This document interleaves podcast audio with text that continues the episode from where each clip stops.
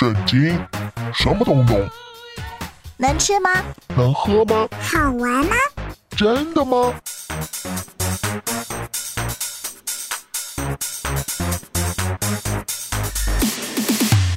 圣经鸡尾酒。干杯！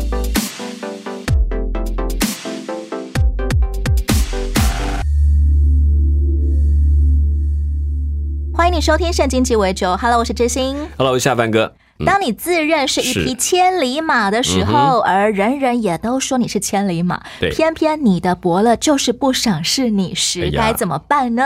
继续跑啊！千里马还能干嘛？下半哥就是那种摸摸鼻子啊，然后就啊好认份继续跑下去的那种人嘛？反正你就只能跑，那就尽力跑啊！那不会怎么办呢？有一点怀嗯恨在心吗？愤愤不平，为什么我就是受到这种待遇呢？哎呀，这种事情太多了吧，想不完了。你如果不跑，连就没有其他的伯乐来欣赏的机会。你现在就放弃了嘛？不要，以后不会去当伯乐，那就好继续跑。下去才可以找到下一个伯乐是。谁知道哪个伯乐真的会赏识你？可是如果你停下来了，大家真的把你当成一头笨马。可惜我们上一回听见那个料事如神、聪明绝顶的军师参谋亚亚西多西多夫，嗯是当他发觉亚沙龙一点都不赏识他，也不信任他的时候，嗯他就愤而上吊自杀了。对，这个消息对于逃离王宫跟首都的大卫一行人来说，反而是好消息。是没错。因为亚嗯西多夫的建议没有被敌军采纳，他们才可以连夜渡河，逃到了约旦河东马拿西的支派一个城，叫做马哈涅。嗯哼，今天我们来听听这个一向距离首都非常遥远的城市，城中居民如何看待这位逃难逃来此的国王。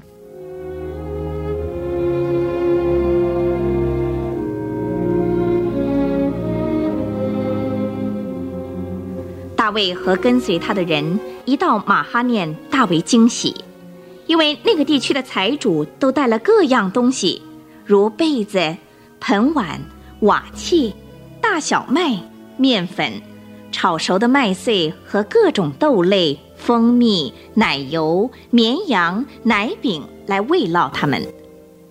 月牙，你看他们带了那么多好东西来招待我们。哎，那边还有人来了。现在就知道当地的人民是多么的欢迎我们了。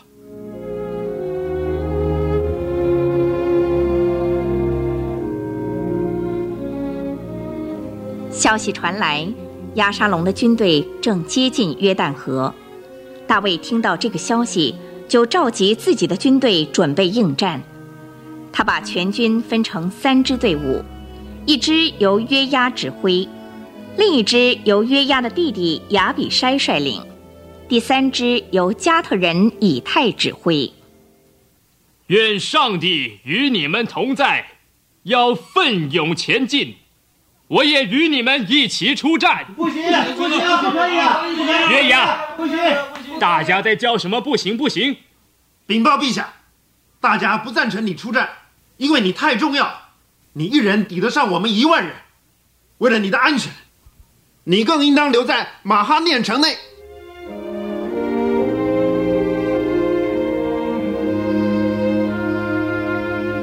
大卫听见大家如此敬爱他，感动得几乎落泪，于是顺从众议，留在城内，没有一同出战。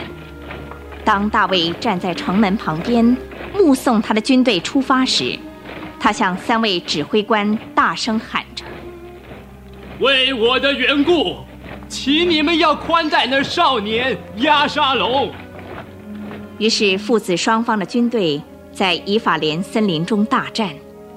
大卫的兵历经百战，非常有经验。亚沙龙的人虽多，却散乱，没有战斗力，因而打了败仗，被大卫的军队杀了两万人。事实上，死在树林中的比刀杀的还多呢。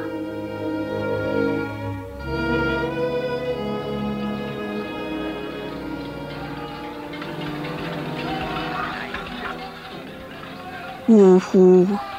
亚沙龙的骡子从一棵大橡树的低密树枝下经过时，它的长发竟缠挂在树枝上，人悬在半空中，骡子立刻跑掉了。报告约牙元帅，我我我刚才见到亚沙龙吊在大树上，什么？你看见他，你为什么不把他打死？如果打死他，我就赏你十块银子和一条皮带。你就是给我一千块银子，我我也不敢伸手加害王太子，因为我听见王吩咐你和亚比山和以太，为我的缘故要宽待那少年押沙龙。哎呀，我没工夫跟你多说。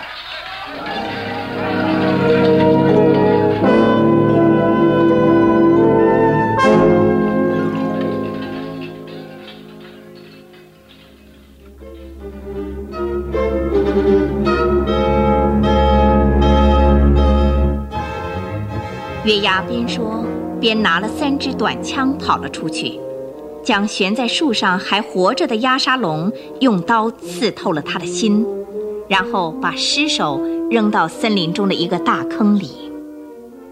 弟兄们，把石头堆在他的尸首上，我就吹号角结束这场战斗。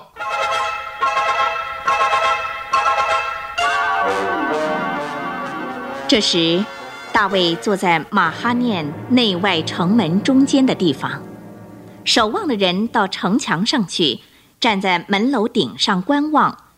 不久，听得守望人大喊：“报告陛下，我见一人由前线战场的方向跑来了。若是独自一人，就是报好消息的。报告陛下，随后又跑了一个人，他也一定是报好消息的。前面一个好像是萨都的儿子亚西马斯啊，他是个好人，一定是来报好信息的。一切都好。起来，亚西马斯，我问你，那少年押沙龙还平安吗？月牙元帅差派我们的时候，情况正混乱，我也不知道是什么原因，很乱。你站到一边去，也许后面那个人会回答我的问题。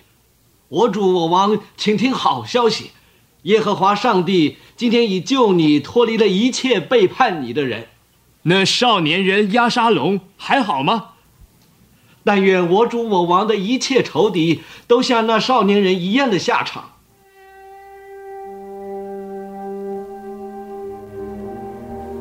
大卫听到押沙龙死了，非常震惊，就跑进城楼上的屋内痛哭：“我儿押沙龙啊！”我儿压沙龙啊，恨不得我能够替你死啊！我儿压沙龙啊，我儿啊！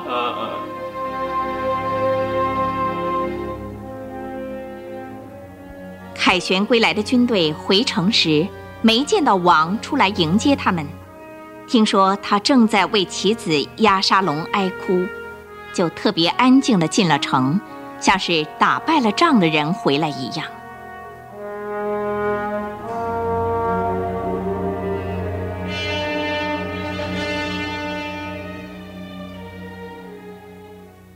欢迎约押元帅凯旋归来。王在哪里？他正在城楼上的屋子里为押沙龙哀哭，竟为那个谋反不孝的儿子哀哭。我上去开导开导他。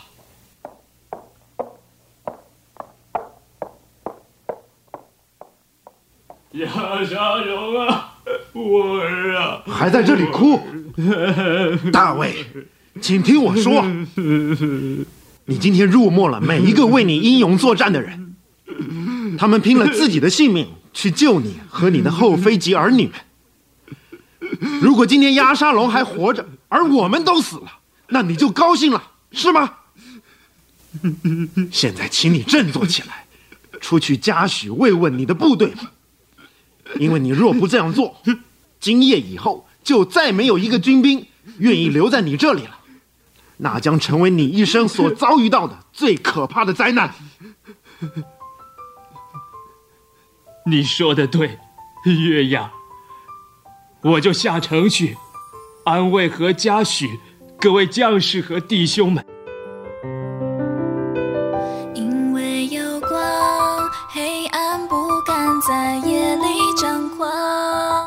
月亮在风中轻轻的歌唱，因为有光，夜归的人们不再害怕，光会。指引回家的方向，曾经惧怕，曾经忧伤，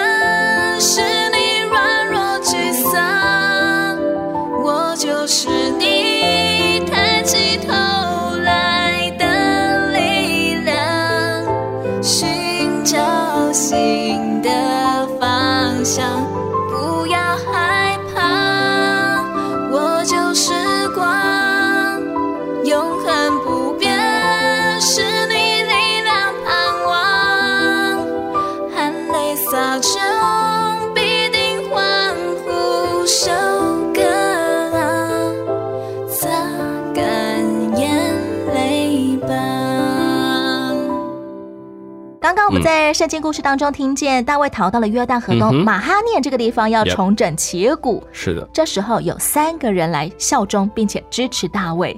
他们为大卫一行人准备了非常丰富的食物，还有生活用品。嗯哼，这三个人是硕比、嗯。马吉、巴西莱。嗯，你真厉害，很有都找出来趣的是，因为他们的名字前面还有加谁谁谁的儿子啊，OK OK，就只要截最后两个字就好是了。没错，嗯，很有趣的是，这个朔比是谁呢？他其实是已故的亚门王拿辖的儿子，哎，嗯哼，朔比的兄弟哈嫩，嗯就是曾经恶狠狠的羞辱大卫派去吊唁使节的那个继位的亚门王哈嫩。这个朔比他身为哈嫩的兄弟，但他竟然接待大卫，嗯哼，这说明了什么啊？其实他们应该是对大卫有一份感恩，因为大卫其实，在那个羞辱之后，他进行的反击的动作，并没有真的把这个国家给打下来，甚至做一些相当性的处分，他只把他打败了之后就结束了。这对这个国家来讲，再造之恩。非常给他们留面子。对对，其实这个造两次他们就会把这个国家整个灭掉，直接变成他们的领土是可以的。我应该要把你们赶尽杀绝的，可是我没有，所以这个朔比他身为呃、嗯。罪魁祸首亚门王哈嫩的兄弟，是。他反而在这个时刻来对大卫王报恩了。表示他的效忠，他真的也相信大卫才是王。第二个来支持大卫的是地方上的财主，叫做马吉。嗯马吉。这个人嗯其实也非常有意思，因为在扫罗家失势以后，嗯。马吉就收留了那个家人全死光，而他又从小因为逃难就跛脚的米菲波舍。嗯嗯哼马吉一直照顾供养米菲波舍，嗯直到大卫把米菲波舍从马吉家接去大卫城的王宫里居住为止。嗯哼，照理来说，马吉应该算是扫罗家的旧部属吧？至少他们是很熟的人，对。原本也可能应该要是敌大卫的耶。但是反过来讲，因为他就是一个好人，他就看到软弱的、受苦的，他就怜恤，这是一个很棒的德性。他没有分敌我的问题，是他知道这个人落难了，他就有一个怜悯的心就出来。马吉这个有钱人不是为了要政治利益而选边站的，只要谁落难，他就愿意接待谁，不管你家有没有财、有没有势、有没有权。嗯哼，没有错，你就发现几个代表性的个性就出现了。第三个来支持大卫的也是一个财主，名叫做巴西莱。其实他已经八十岁了，非常年长。对，他跟大卫家非亲非故，毫无渊源。嗯哼，到底有什么理由要去资助一个从河西逃难来此的落难国王啊？嗯，我觉得巴西莱这个人让我看到一个特征，就他比较像代表一种公益的角色。什么是对的？我要做对的事。诚诚实实、正正直直的这位巴西莱老人，他不问强或弱的问，他是问谁是对的，我站在谁那边，这种感觉。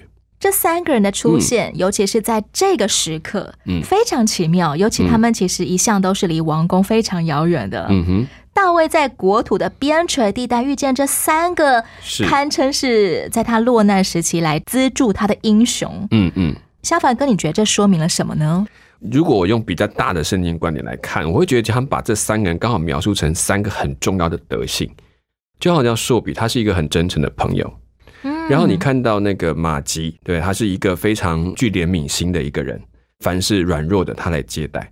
到了那个巴巴西啊来，巴西来，我每次要变成巴克莱，好，巴西来，对不起，巴西来，呃，他是非常公益的人，他觉得对的事情，他就不计代价的愿意去做这件事情。我就觉得看到这三件事情，在混乱跟杂乱的价值当中，有一个真诚的价值被留下来，这些是可以存到永恒的。可见这三个人他们所做的事情，就是他们平常一贯的为人处事的作风，是，并不是看在什么大胃王的面子啊，嗯想要得什么好处，或者想要跟什么样的风，对硬币呀、将来家族怎么样，其实都没有。就靠着硕比、马吉、巴西来三个人的支持，大卫好好的休息，并且重整队伍了。嗯对，紧接着，亚沙龙的军队也追来约旦河东了。两军在树林里面激烈的交战起来。嗯，圣经竟然描述这场战役说，死于树林的人比嗯死于刀剑的人更多。是，嗯。这是什么样可怕又危险的地形呢？其实简单讲，就是在亚沙龙他所带的军队里面，属于骄兵，骄傲的兵，就是他们其实挟着这一股势力，想说，哎呀，这个才多少人，我们一下就把你干掉。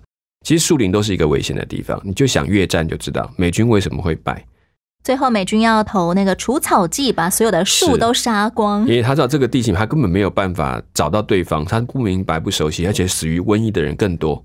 骄傲的兵，他就会用这种方式，我就莽撞的冲进那个林头，我就以人海战术把你杀光吧。可是没有想到进了树林，第一个害他们的就是树林。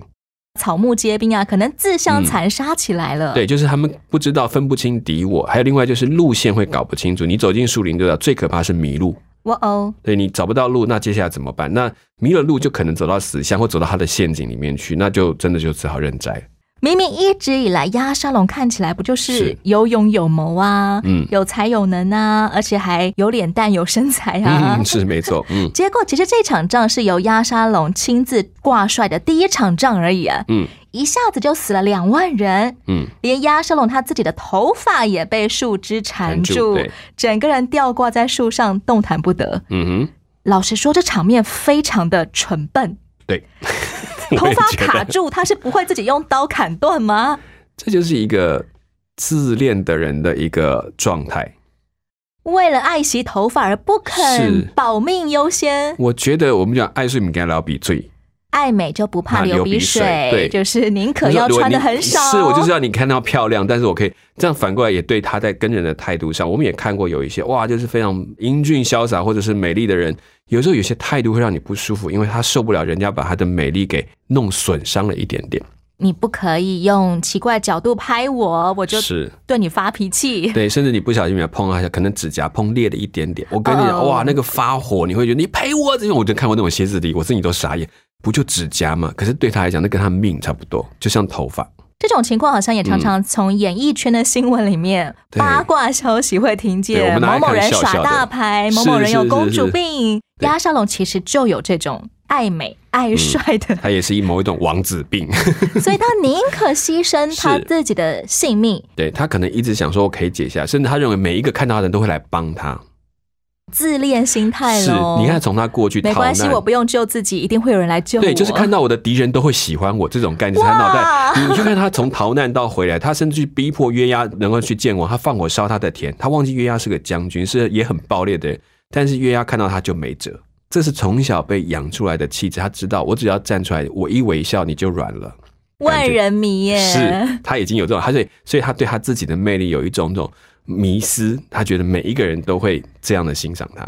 刚刚好，从小到大，亚沙龙也真的很有本钱，可以使出这个魅力的招数，他就占尽了所有的特权。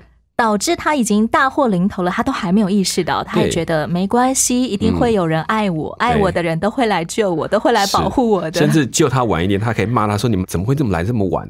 简单来说，亚沙龙他一直以来表现出的雄才大略，嗯是不是只是一种表皮啊？其实它里面根本没有东西。是，呃，也许他有一些东西，可是他把太多的 favor，就是我们讲帮忙、赞美，当成理所当然，所以他就用这个角度去想，他面对的一切的为难都是理所当然，会有人应该来帮助他，而不是说原来人家帮助我是一种愿意，是一种恩典，他就忘记这事情，把很多恩典后来就变成咒诅。到最后，嗯原本不是草包的也变成草包了。对，他就很自然觉得，哎，都是这样，就很顺畅了，忘记真正该想的担心问题是什么。亚沙龙赢也赢在他很帅，结果输也输在他太帅了。没错，滥用吧，嗯。一段歌曲之后，我们要继续来听听亚沙龙的结局。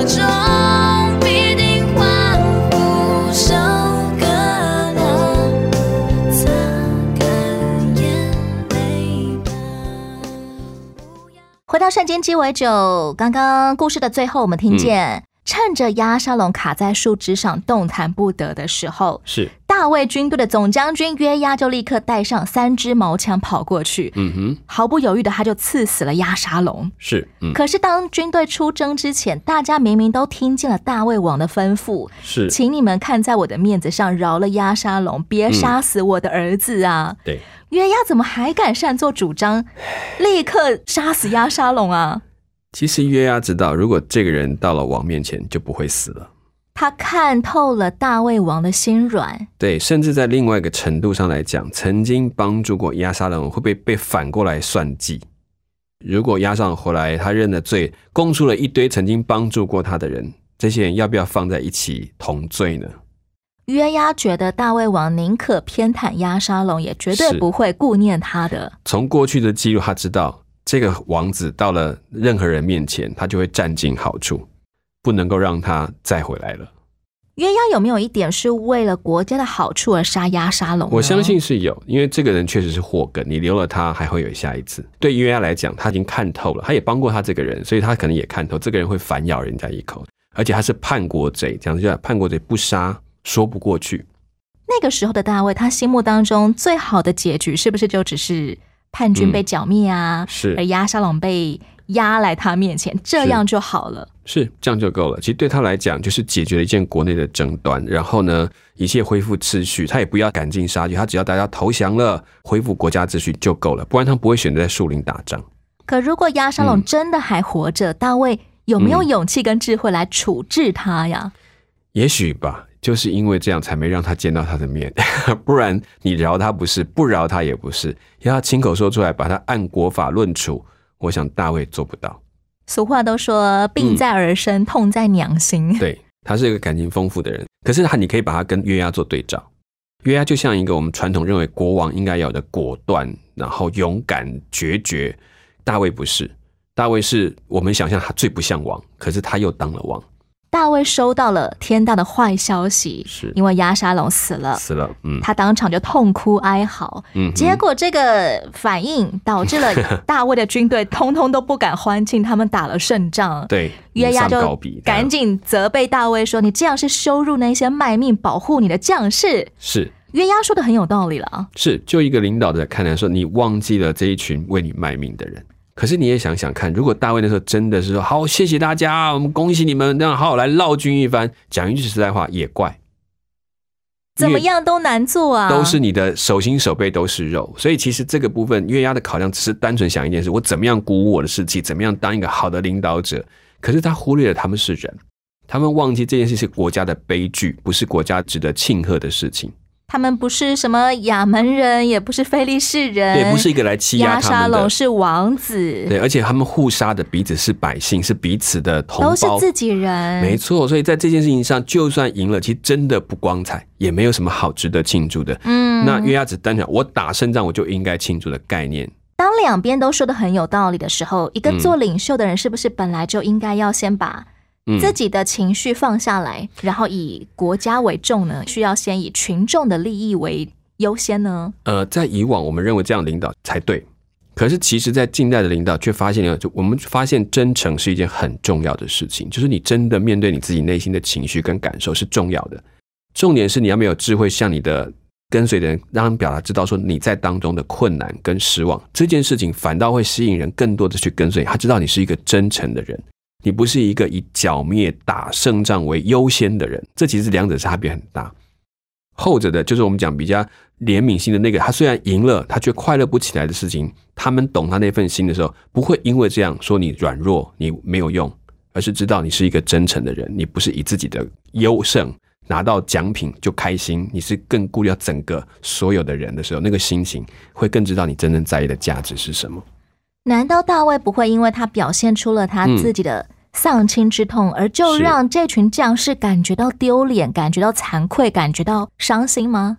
如果你真的懂大王，你会觉得你也为他难过，因为这件事实在不是一个该发生的事情。我们打也是不得已而打，兵者是不得已而用之啊。用了我不一定会快乐，能不用就不用。只为了打赢而开心的人，那其实只是一个普通的勇夫而已。可是为了为打赢而哀伤的，却可能是一个智者，甚至是一个仁者。那当大卫嗯在同时要处理将士们的情绪，嗯又同时要面对他自己痛苦的情绪的时候，这两件事情是不是需要分开呢？需要可能就是有些智慧，让他可以更懂得怎么跟他的部署去谈说。到底我的心情是如何？我很谢谢你们所做的一切，所以他后来也还是有出来表达这一份感谢。但是我失去的是一个儿子，虽然这儿子实在不怎么好，但对父亲来讲，哪一个儿子他不爱的？所以这个事情大家就可以理解。还有，这是一个国家的悲伤的事情，这是国殇，这并不是一个国家的欢庆日。这个东西只要陈述，我相信百姓就明白说这件事情实在不可以再发生了。为什么事后大卫完全没有追讨约押故意杀死押沙龙的罪啊？因为约押是大将军，他所做的事按照法来讲是没有错的。大卫所发出的其实是请求，不是命令。不是一个军令，对他其实不算一个军令，但是大卫的请求当然是王的请求，这是非常谦卑的事情。所以当大卫收到押沙龙的死讯的时候，他其实也可以理解嗯这是一个必然的结果。嗯，如果押沙龙还活着的话，那完全只能算是大卫捡到了。对，没有错。怎么样面对自己的情绪，同时又要照顾别人的情绪？嗯很多时候这两者当中需要切得清楚，对然后又需要排好优先次序。是如果真的是我觉得这仰赖于平时就要锻炼出的一个强大的心灵。哎对你，你能够去勇敢去面对那个情绪。当然，如果真的情绪很大的时候，请一定要给自己一点空间，不要急着一定要处理所有的事情，即便可能会有一些误解，但是这个空间会让你的下一步走得更稳，这是需要的。我们就是人，即便真的有可能情绪会崩溃，是那么就好好的哭吧。是你一阵之后，你还知道才能够平静下去面对更多的人，这是我们需要的。节目的最后，我们来分享由蔡佳恩所创作演唱的歌曲，叫做《擦干眼泪吧》。我是杰心，我是夏本哥，下一回的圣经鸡尾酒，欢迎你继续收听大卫回王宫之后如何秋后算账。